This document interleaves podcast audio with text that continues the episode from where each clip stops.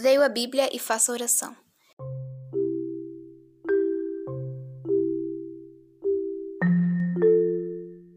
Leio a Bíblia.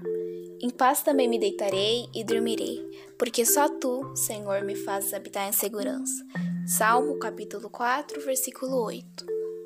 Faço oração. Senhor Jesus, obrigada por cuidar de mim e dos meus parentes. Guarda-me das pessoas maldosas e livra-me dos acidentes.